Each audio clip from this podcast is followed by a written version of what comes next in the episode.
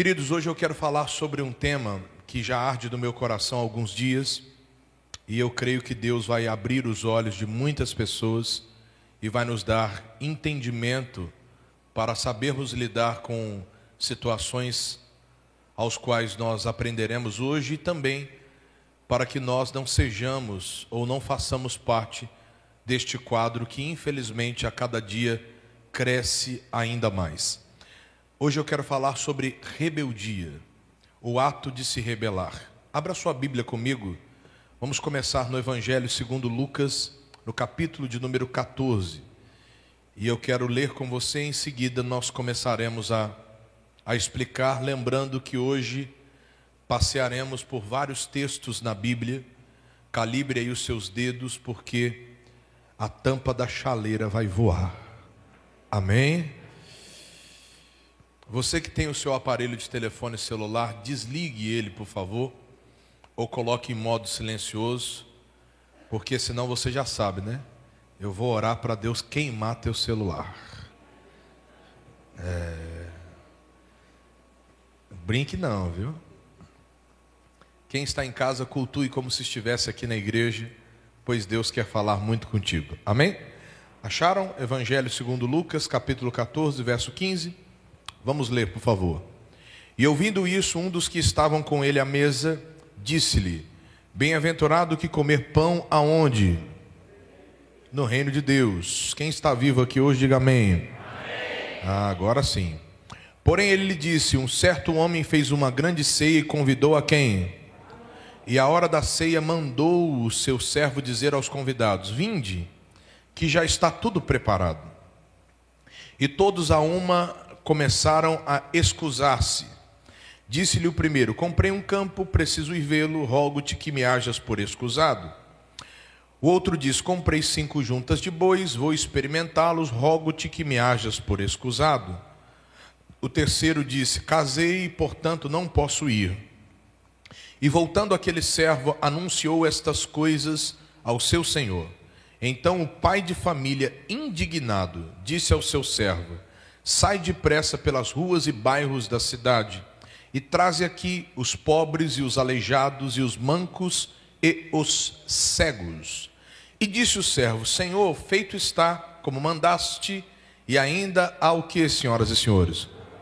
Alugar. E disse o Senhor ao servo: Sai pelos caminhos e atalhos e força-os a entrar, para que a minha casa se encha.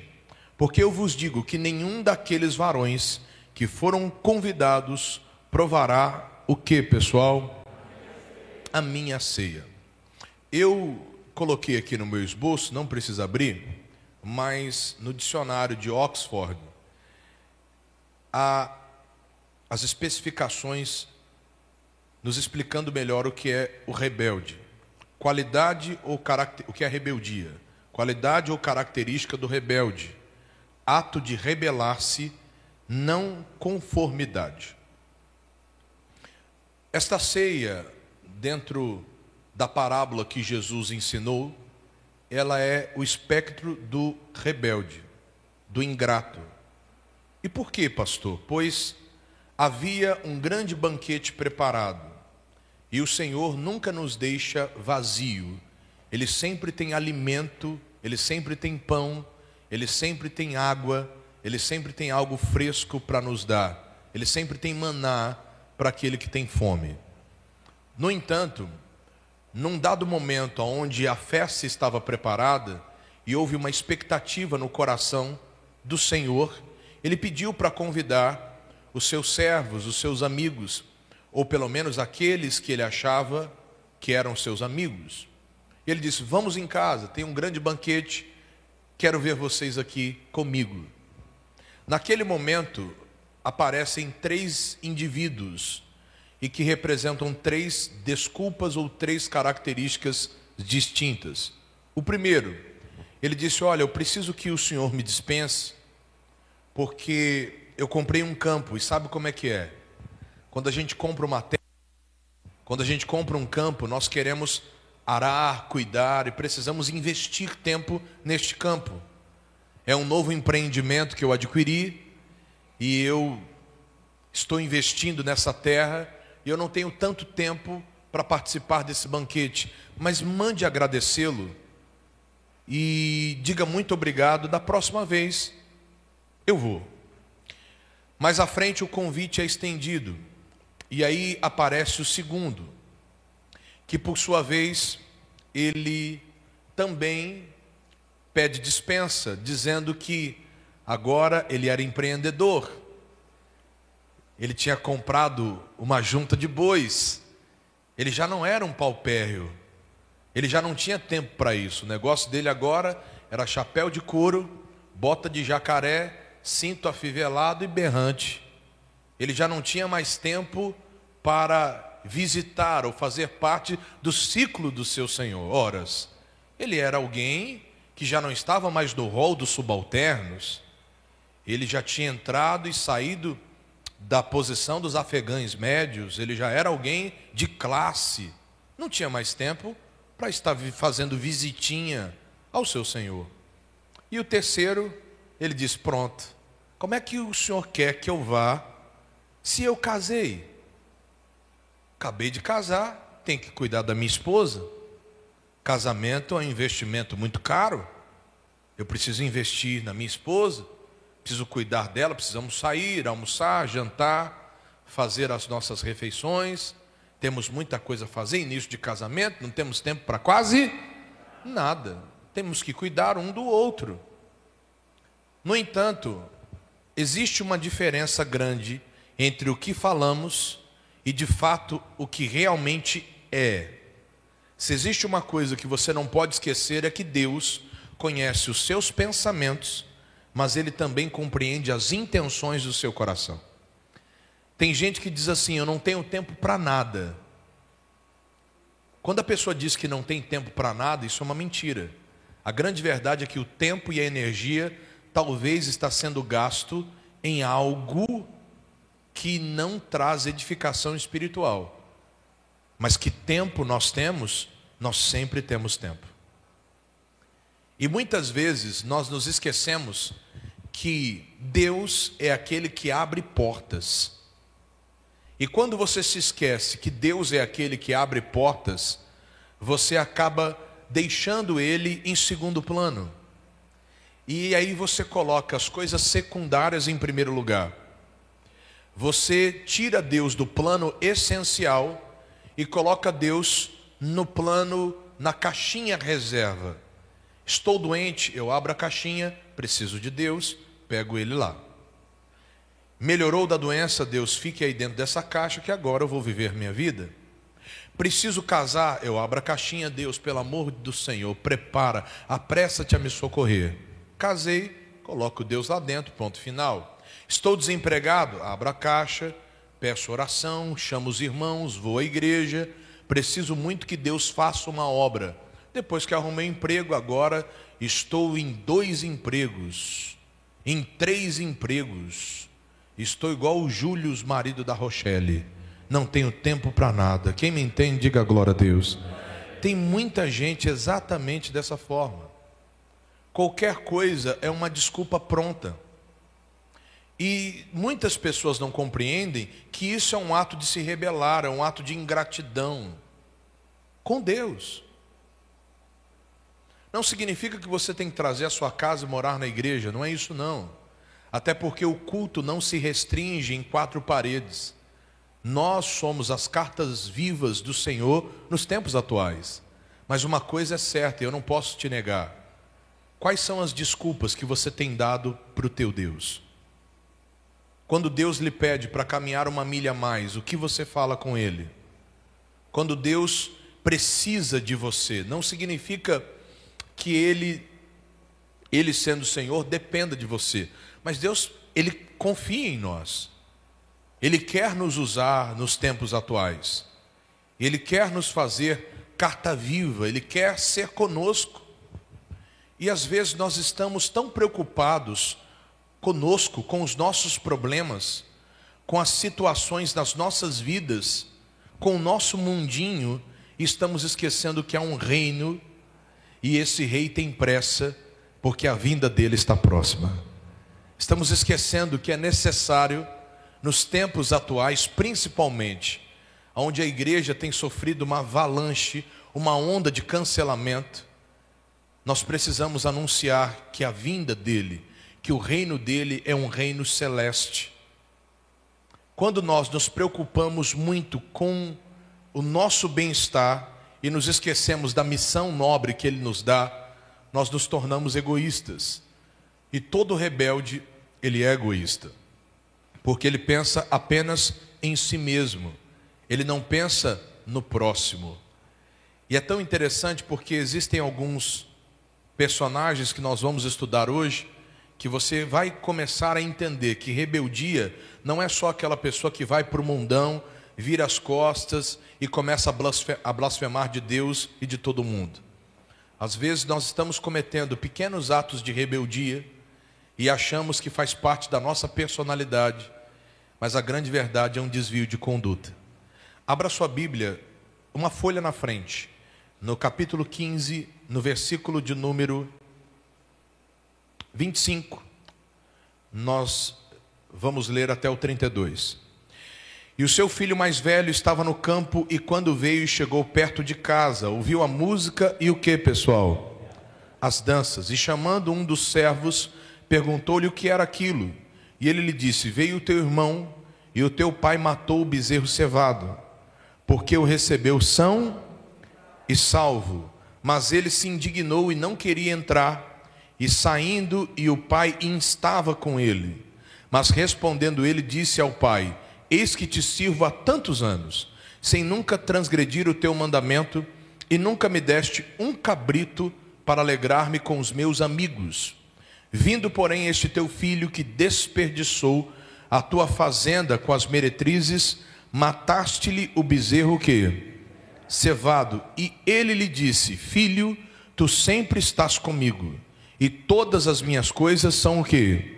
São tuas. Mas era justo alegrarmos-nos e regozijar-nos, porque este teu irmão estava morto e reviveu, tinha perdido-se e foi o que? Achado. A parábola do filho pródigo nós conhecemos de cor e salteado.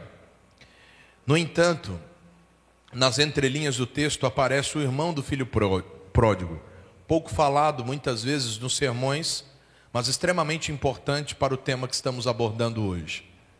Alguém que, desde o momento que o irmão saiu, ele carregava no coração uma mágoa profunda do irmão. Nós podemos até entender, sem sair do contexto, que esse homem carregava um certo, uma certa inveja do irmão, porque ele não tinha tanta ousadia como o irmão teve. Fato que o irmão usou essa ousadia para o que não presta. Mas tem muita gente que não é ousado e que tem inveja de quem é ousado. Mas isso é um assunto para outro dia. Na ocasião, quando o irmão dele chega e ele ouve de fora a festa, logo ele chama um servo e diz: O que está acontecendo? E aí o servo diz a ele: Olha, seu irmão voltou, seu pai matou o melhor bezerro, para quê? Esse jovem se encheu de ar e ele começou a ficar tão bravo, fazer um escândalo, sabe aquela baixaria que as pessoas fazem na frente das festas? Pois bem, foi o que ele fez. Começou a gritar a baixaria onde já se viu, ah, me segura que eu vou partir para cima de alguém. O pai teve que sair, começou a olhar o filho e dizer: Poxa, o que está acontecendo? E ele começou a brigar com o pai. E o pai olha para ele e diz assim: Mas por que você está triste? Eu estou tanto tempo com o senhor, o senhor não matou nem sequer um bezerro mais magro para mim, e agora vem esse desviado e o senhor vai lá e mata o melhor bezerro para ele, isso está errado. Onde já se viu? O pai calmamente olha para ele e diz: Meu filho, você está do meu lado, só não recebeu porque não pediu. Porque se pedisse, receberia também um bezerro cevado ou até mesmo uma dezena de bezerros. Mas por você pedir, você não recebeu. Portanto, era necessário que nós fizéssemos esta festa porque o seu filho está, o seu irmão estava morto e agora ele está vivo. Sem perceber, o irmão do filho pródigo carregava dentro de si uma grande mágoa do irmão e do pai. Quando a palavra de Deus, irmãos, ecoa no nosso interior, nós temos duas alternativas. Ou nós continuamos com as nossas síndromes, com a nossa pequenez, ou continuamos alimentando o velho lobo conhecido como carne, ou nós damos vazão ao Espírito de Deus em nós. Porque não pode jorrar da mesma fonte água doce e água amargosa. É impossível. E quando nós nos colocamos na disposição do Pai, os nossos traumas, medos e receios começam a cair por terra. Deus começa a nos desarmar e nos munir com o seu manto celestial ou com a sua armadura, como Paulo diz em Efésios. Mas muitas vezes nós estamos dentro da casa do Pai, dentro da igreja, magoados, chateados, com um sentimento malogrado, disparando para Deus e o mundo, e é claro que a honra não vem, porque ali existe um filho que não honra o seu pai.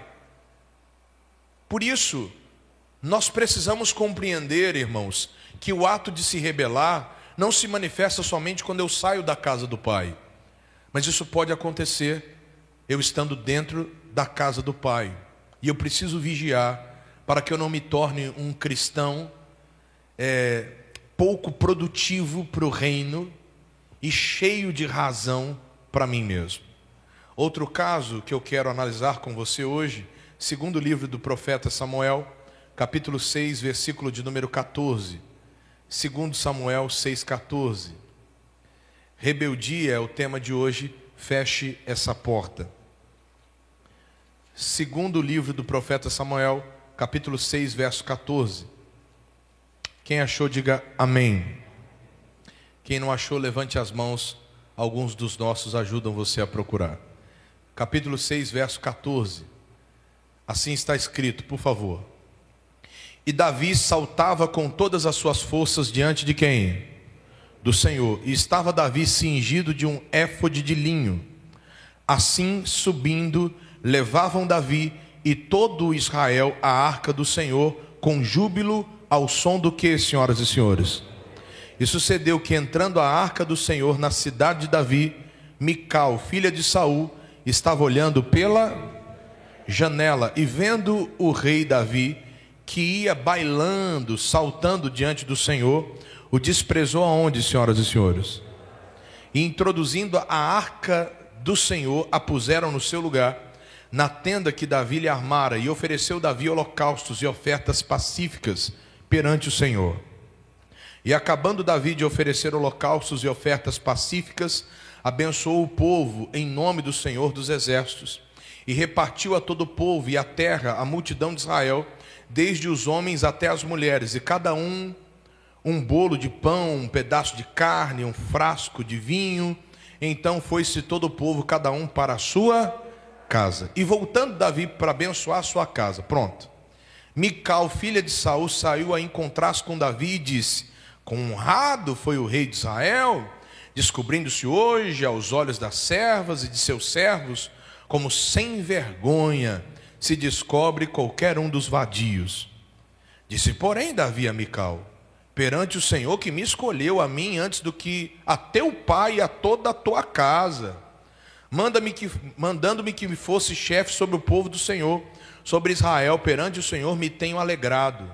E ainda mais do que isto, me envilecerei e me humilharei aos meus olhos, e das servas de quem falaste, delas serei honrado. E Mical, filha de Saul, não teve filhos, complete você. A arca do Senhor havia sido levada na época do sacerdote Eli, pela displicência dos seus filhos Ofne e Finéias. E isso foi uma vergonha para Israel. A arca permaneceu na terra dos filisteus e também trouxe dor para os filisteus. Porque não basta somente ter a Bíblia, eu preciso saber o que a Bíblia me ensina a viver. No entanto, quando a arca ela é transportada, um incidente acontece Usar, quando vê a arca cambaleando, ele tenta pegar na arca e acaba morrendo. A arca vai para a casa de Obed-edom, abençoa a casa de Obed-edom, e Davi, com muita alegria, juntamente com os seus confederados, eles trazem a arca para o lugar devido, e eles davam seis passos e ofereciam sacrifícios e holocaustos, e o Senhor ia favorecendo a Davi e a Israel, e eles foram se alegrando. Quando eles foram entrando da janela, Mical começou a olhar para Davi. Ao invés de ir celebrar junto com seu marido, amém? Dançar, cantar, pular junto com ele, ela só fica olhando pela janela, como quem diz: Deixa eu ver se eu acho algum defeito nesse homem. Vamos observar. Infelizmente, existem muitas pessoas que agem exatamente como Mical. Ao invés de se envolverem com a festa do pai, apenas ficam olhando de longe, como quem diz: Não acredito muito nesse povo. Eu não acredito muito nisso que está sendo feito. Davi vinha se alegrando, dançando, e ela começou a julgar a alegria de Davi. Dentro do seu coração, a mosquinha verde da rebeldia picou o interior dela e ela começou, ao invés de observar a atitude nobre do marido como um ato de fé, coragem, de louvor a Deus, ela começou a enxergar o marido de uma outra forma. Quando você é picada ou picado pela mosca verde da rebeldia, tudo que as pessoas fazem nunca estará bem aos seus olhos. Se o seu marido se esforça para comprar uma coisa para você, ele compra e chega em casa, a primeira coisa que você diz: Você não tinha dinheiro para isso, por que, que você comprou?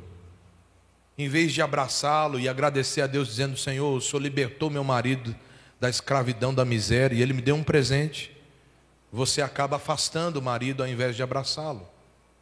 Observe que a percepção de um rebelde é diferente. Quem quer caçar briga, quem quer moído, discórdia, contenda, não consegue olhar ninguém com bons olhos. Sempre olha com uma percepção diferente. Se de repente chega em casa, a esposa faz uma surpresa. Amém, pessoal? Bota os filhos para a casa da sogra. E sogra e sogra é para isso mesmo. Diga a glória a Deus. Me perdoem as demais que estão aqui. Quem crê, diga louvado seja Deus. Bota os filhos para casa da sogra. Prepara um dia diferente. Faz ali um, um jantar marido chega, meia luz apagada, somzinho abençoado. Ele vai entrando. A esposa diz: surpresa. Ele diz: quer me matar? É?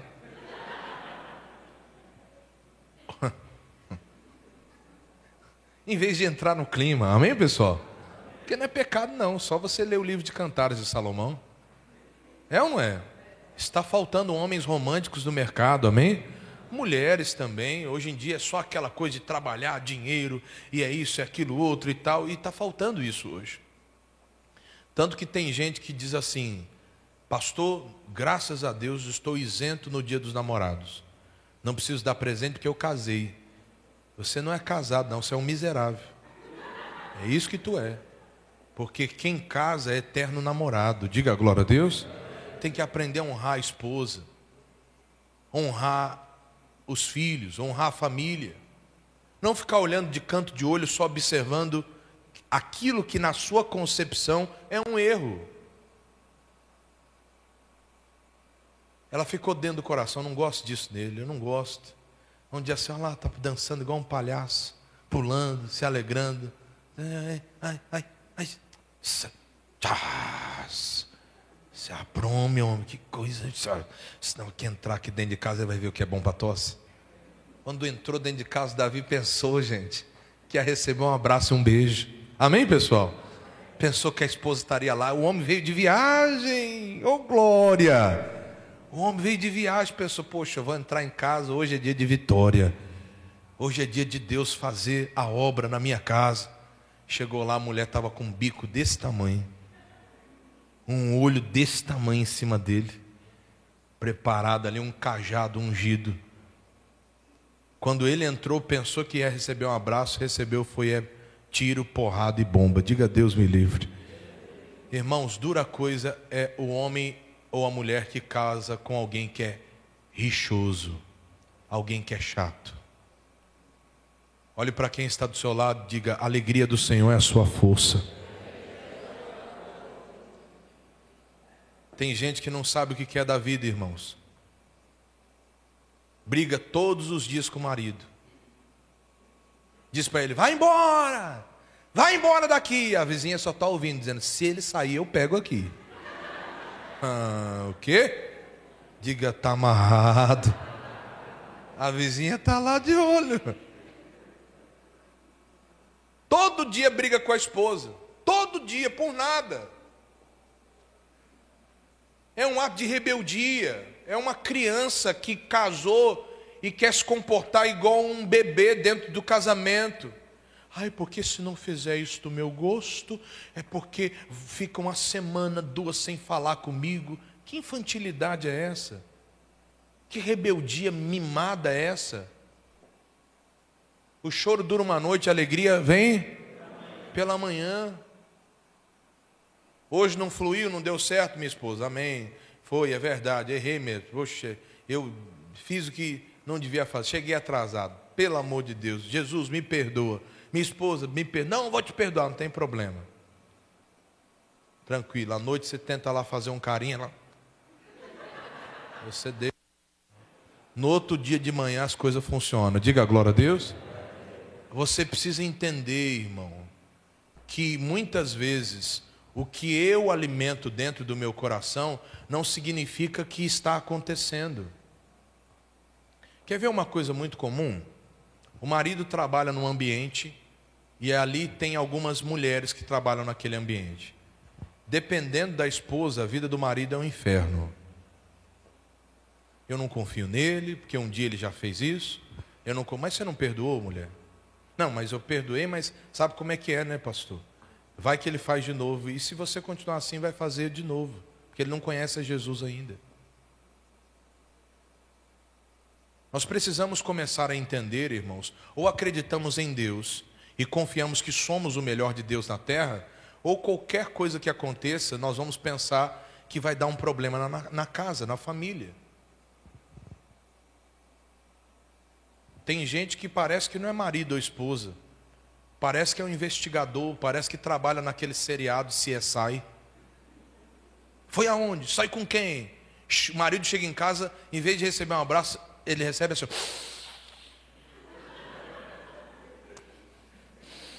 Esse cheiro.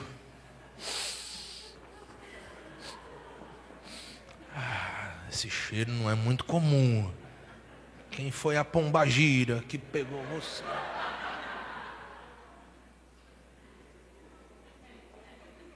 Deixa o homem entrar em casa, mulher. Amém. Deixa ele entrar em casa. Deixa ele entrar. Olha aqui.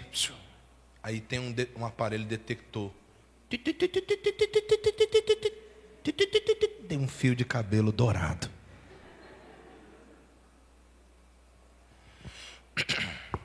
Não há nada que esteja escondido que não apareça. Se existe uma coisa muito importante que qualquer pessoa precisa entender é o seguinte: a pessoa que anda com Deus, ela tem confiança em Deus e Deus mostra tudo para ela, não precisa passar por esse desserviço da humilhação. Agora tem gente que é igual Mical, torce para tentar encontrar alguma coisa. Todos os dias fica caçando alguma coisa para tentar encontrar. Confie em Deus. Ame o Senhor e ame seu marido e ame sua esposa. Estava lá Davi dançando, ela devia entrar lá, vamos dançar. Segura na mão de Deus e vai. E ele tá, devia dançar com o marido. Ah, eu não gosto de dançar com meu marido. Mas deveria. Como tem homens que dizem assim, ah, eu nem gosto de sair com a minha esposa. Quando ela vai no shopping, eu deixo ela aí só. Faz mal. Porque se você vai, as coisas mudam. Diga glória a Deus. Venha cá. Venha cá. Sim, venha cá. Você vai fazer a vez da minha esposa. Chegue, venha. Venha cá, por favor. Amém, igreja? Posso ouvir um amém, igreja? Amém. Vem cá, Cinho, por favor. Tudo bem? Na santa paz? Muito bem. Estamos no shopping, vamos para cá sim. Bem, anda, anda direitinho. Bem. Está linda hoje, viu? Bem. Charmosa, cheirosa. Bem. Aí aqui tem uma loja. Tenta entrar na loja. Vamos por aqui, meu bem. Pronto. Estamos juntos, né? Isso é bom, né? Ô, oh, glória. Aqui tem uma joalheria, vai lá. Vamos por aqui que a gente vai passar naquele corredor aqui. Vamos para cá. Oh, é tão bom passear em família. Amém, viu? Glória a Deus. Vá com Deus. Deus abençoe. Cuidado para descer. Opa! Desça. Muito bem. Amém? Agora, se você deixa sozinho. Eu estou dando um exemplo só para você entender. Mas às vezes tem coisas que você não gosta de fazer, mas você deve fazer porque isso faz feliz o outro. Claro, dentro da naturalidade, nada dentro do âmbito pecaminoso, mas dentro da santidade da comunhão. Porque tem gente que gosta de campo, o marido gosta da praia. Então, uma semana a gente vai no campo, depois de outra semana a gente vai à praia. Tem gente que gosta da cidade, o outro gosta é do sítio, do mato, lá no meio do mato, sem ninguém, lá onde só tem uma lamparina acesa e ele fica lá escondido. Vá lá. A Bíblia diz que de vez em quando a gente tem que estar no esconderijo do Altíssimo. Vai no esconderijo com ele também, diga a glória a Deus. Agora não fique julgando ele simplesmente porque você acha que você está certo e ele está errado. Isso é uma questão de percepção. Vocês vão viver de uma maneira que vai chegar um momento que você vai dizer assim: Eu não gosto mais dele, porque ele não gosta das mesmas coisas que eu gosto. E se homem tivesse cabeça de mulher, ele teria nascido mulher. Então são duas percepções distintas. E Mical ficou ali dizendo: Olha, você está me fazendo passar vergonha. E o homem estava ali adorando a quem, pessoal? Bendito é o homem que tem uma esposa dentro de uma igreja, louvando, buscando a Deus. Porque, meu irmão, tem homens que só a misericórdia quando vão procurar a esposa, cadê? Sumiu. Tem homens que a esposa saiu na quinta-feira de São João, até hoje não voltou. Aí é de forró em forró. Quem está me entendendo, diga amém. No forró Caju, depois vou para o Siri, depois vou para o forró de Capela, e depois vou para o Dineópolis. O marido liga, onde você está? Ela, estou trabalhando demais. Bendito é um homem que tem uma esposa que busca a Deus que adora o Senhor, que anda com Deus. E bendita é a mulher que tem alguém que anda com Jesus. O bom é que ambos andem. A família seja cercada pelo Espírito de Deus. E aí sim haverá prosperidade naquele lar e naquela casa. Talvez você pode não gostar das mesmas coisas que o seu marido, mas não fique só de canto de olho esperando, sabe, alguma coisa ruim acontecer. Por causa disso, dessa raiva, dessa rebeldia de Mical, a Bíblia diz no verso 23, olha só. E Mical, filha de Saul, não teve filhos, complete você. Ela se tornou uma mulher estéril por causa de sua rebeldia. Tome muito cuidado, meu irmão, porque dependendo ou a depender da forma que você está vivendo, sem você perceber, entrou em você um espírito de rebeldia.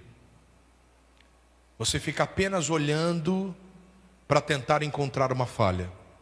Como aquela pessoa que vem à igreja e diz assim: o culto hoje demorou demais. Aí ela vem em outro culto.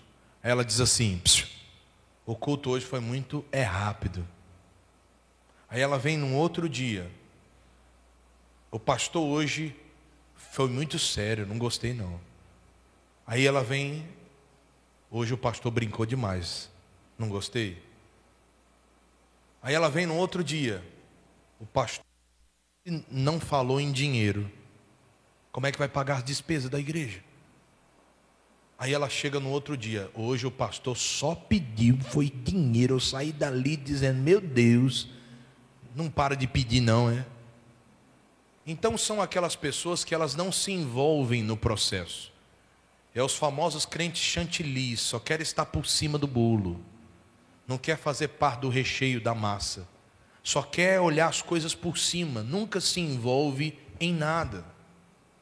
E eu preciso me envolver com as coisas do Senhor, para que a cada dia Deus trabalhe em mim, para que eu possa ser bênção para outras pessoas, para que o reino dele se desenvolva. Não adianta nada, meu irmão.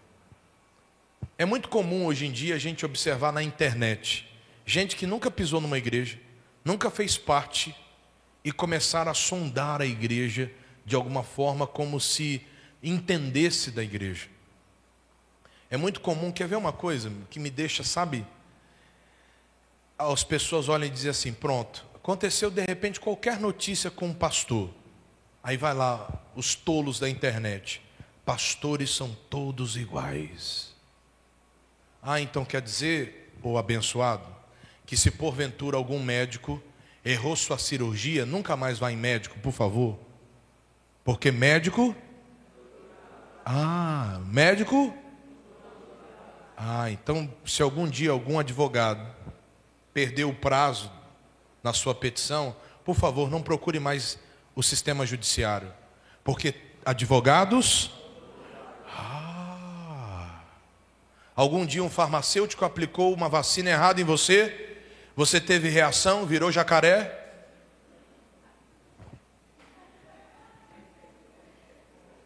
Então, então nunca mais vá à farmácia, porque farmacêuticos são todos iguais e viva a hipocrisia. Não é assim? Só que quando o assunto é evangelho, é igreja, é pastor, as pessoas logo querem sondar ou tirar uma casquinha, porque a luz incomoda as trevas, irmãos. A luz, ela incomoda as trevas. Por isso, tome cuidado. Através de você, o Espírito Santo quer salvar muitas pessoas, mas para isso é necessário que você compreenda a boa, perfeita e agradável vontade de Deus. A rebeldia é triste, irmãos. A Bíblia nos diz, vamos lá por favor em Provérbios, capítulo 17, verso 11. Salmos, Provérbios.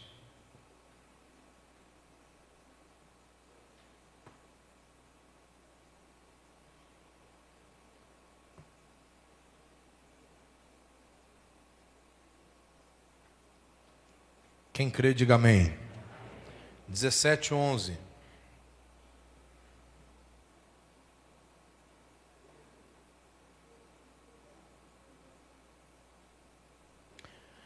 Na verdade, o rebelde não busca senão o que, pessoal? O mal. Mas mensageiro cruel se enviará contra quem, pessoal? Contra ele. Atos dos Apóstolos. Vamos lá, capítulo 7, verso 51.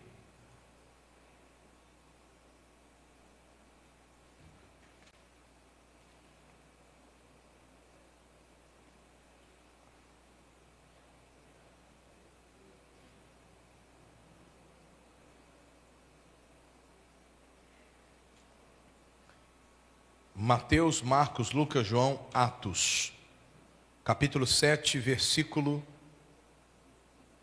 de número 51. Assim está escrito: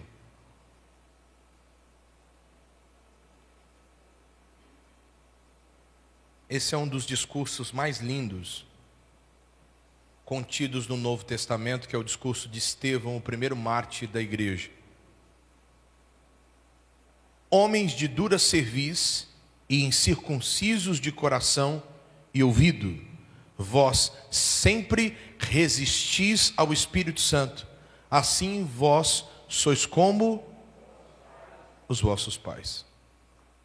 Existem pessoas que ouvem a palavra de Deus e logo começam a serem transformados por ela. Começam a a virem, vêm à igreja, ouvem a palavra, começam a ter discernimento e falam assim consigo mesmas: Eu vou mudar. Deus está falando comigo. O Espírito Santo tem me moldado. Em contrapartida, existem outras pessoas que endurecem a serviço, que se tornaram religiosas, como o irmão do filho pródigo, que não tem sequer a umbridade de dar um abraço se for necessário. É muito comum hoje, não é só aqui, em qualquer igreja, existem aquelas pessoas que são extremamente receptivas. Alguém chega do lado, bom dia, boa tarde, boa noite, seja bem-vindo, e precisa de alguma coisa. No entanto, tem gente que entra muda na igreja e sai calada. Quando o pastor dá um amém, é como um ninja, some na fumaça, já está lá dentro do carro. A grande realidade é que você muitas vezes tem buscado a Deus para você, mas a busca incessante à palavra de Deus é para que nós sejamos luz e sal. E quando você é luz e sal, você não sai da igreja sem cumprimentar o irmão do lado, da frente, de trás. Se está pela primeira vez, você se importa, seja bem-vindo, boa tarde, boa noite. Que bom que você veio à nossa igreja, que Deus te abençoe, volte sempre, seja bem-vindo. No entanto, tem gente que tem até medo de perguntar para o outro se precisa de alguma coisa, porque tem medo do, de que o outro responda: Pronto, preciso. Aí a pessoa fica quieta, ao invés de ser receptivo e conversar com a outra pessoa do lado, e olhar para as pessoas sem aquele medo tem gente que às vezes entra na igreja com medo, sabe? Ou medo de que alguém veja que ela está dentro da igreja. Como o culto é filmado, às vezes passa a câmera, o Rafael é um exemplo. Está filmando agora com a câmera do celular. Está sendo transmitido ao vivo.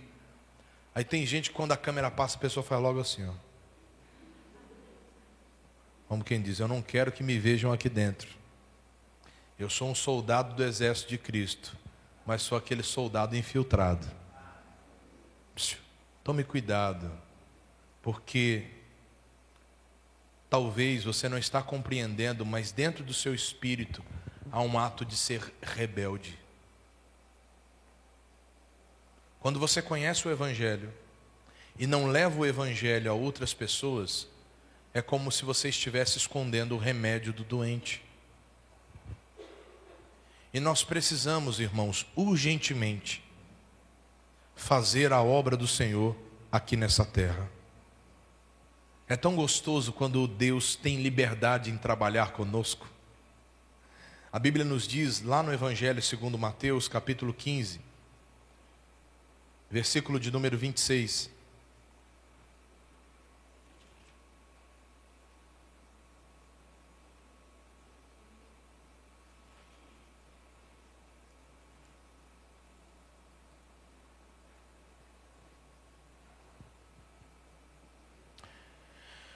Sobre a mulher de origem grega, Cirofenícia, a mulher cananeia. Ele, porém, respondendo, disse: Não é bom pegar o pão dos filhos e deitá-lo a quem? E ela disse: Sim, senhor, mas também os cachorrinhos comem das migalhas que caem da mesa de quem? Então respondeu Jesus e disse-lhe: Ó oh, mulher, grande é a tua, seja isso feito para contigo como tu desejas. E desde aquela hora sua filha ficou o quê? Sã. Jesus chamou aquela mulher do que? De cadela. Qualquer pessoa com ego inflamado falaria: nunca mais eu volto nesse culto. Eu venho aqui para receber uma palavra de conforto, que minha filha está cheia de demônio. E ele sai, solta os cachorros em cima de mim, e os obreiros dele mandam me calar, e ainda ele me chama de cadela. Só que aí, irmãos, Deus pode trabalhar em um coração aberto e quebrantado. A mulher, no mesmo instante, olha para Jesus e diz assim: Sim, Senhor, mas os cachorrinhos comem das migalhas. Jesus olha para ela e diz: Mulher, grande é a tua fé. A partir daquele momento, houve um quebrantamento. E às vezes acontecem algumas coisas, é aí que eu quero que você pegue a visão. Possa ser que seja aí a sua virada de chave, que é o próprio Deus trabalhando no seu espírito. Aquilo que você pensa que o outro precisa mudar, é Deus dizendo: isso tem que ser mudado em você primeiro. É como aquela nobre história da grama mais verde no terreno do vizinho. Então comece a analisar-se pela palavra de Deus, examinar-se para que o Espírito de Deus se manifeste em sua vida de forma sobrenatural. Amém? E se já não bastasse, vamos no último exemplo de hoje, primeira, primeiro livro das Crônicas, capítulo 11, verso de número 17.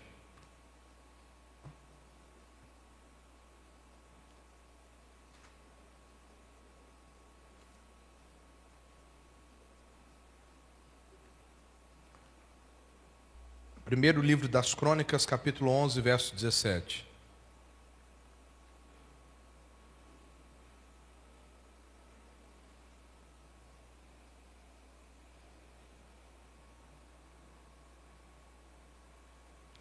Desejou Davi e disse: Quem me dera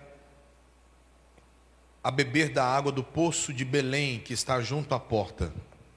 Então aqueles três romperam pelo arraial dos filisteus, tiraram água do poço de Belém, que estava à porta, tomaram dela e trouxeram a quem? Porém, Davi não quis beber, mas derramou perante o Senhor. E disse: Nunca, meu Deus, permita que faça tal. Beberia eu o sangue destes varões que com as suas vidas, pois com perigo das suas vidas, a trouxeram, e ele não quis beber. Isto fizeram aqueles três valentes. Davi simplesmente disse: Poxa, quem dera o beber da água de Belém. Três homens que estavam do lado dele romperam para dentro, enfrentaram inimigos e trouxeram um copo de água para ele. Isso é servir com excelência. Davi não disse, eu quero que vocês peguem. Davi disse, quem dera. Automaticamente aqueles homens romperam e trouxeram a Davi. Quando o nosso espírito ele está em paz com Deus, nós temos harmonia com os homens e temos prazer de servir. Quando o nosso espírito está inchado e inflamado, qualquer coisa além do que eu acho que tem que ser feito, isso acaba atrapalhando a minha rotina, acaba atrapalhando porque eu comprei um terreno, tenho que cuidar, não dá mais para ir para evangelismo. Eu casei, não posso mais, as pessoas têm que entender que eu preciso cuidar do meu casamento. Eu comprei uma junta de bois e bois dá trabalho, eu tenho que levantar quatro da manhã, cinco da manhã, seis da manhã, eu tenho que fazer as coisas fluírem, não tem como e automaticamente Deus vai ficando em segundo plano. E aí aparecem os valentes de Davi, que Davi nem pediu, eles já foram e trouxeram a água. E aí aparece a mulher cananeia, que diz: Senhor, eu posso sim comer das migalhas que caem das mesas dos filhos. Portanto, querido, ser cheio do Espírito Santo não é só orar em línguas. Ser cheio do Espírito Santo é de fato e verdade estar em paz e servir ao Senhor quando Ele nos chamar. A nossa missão, quando Ele nos chamar, é dizer o quê? Eis-me aqui, Senhor. Eis-me aqui.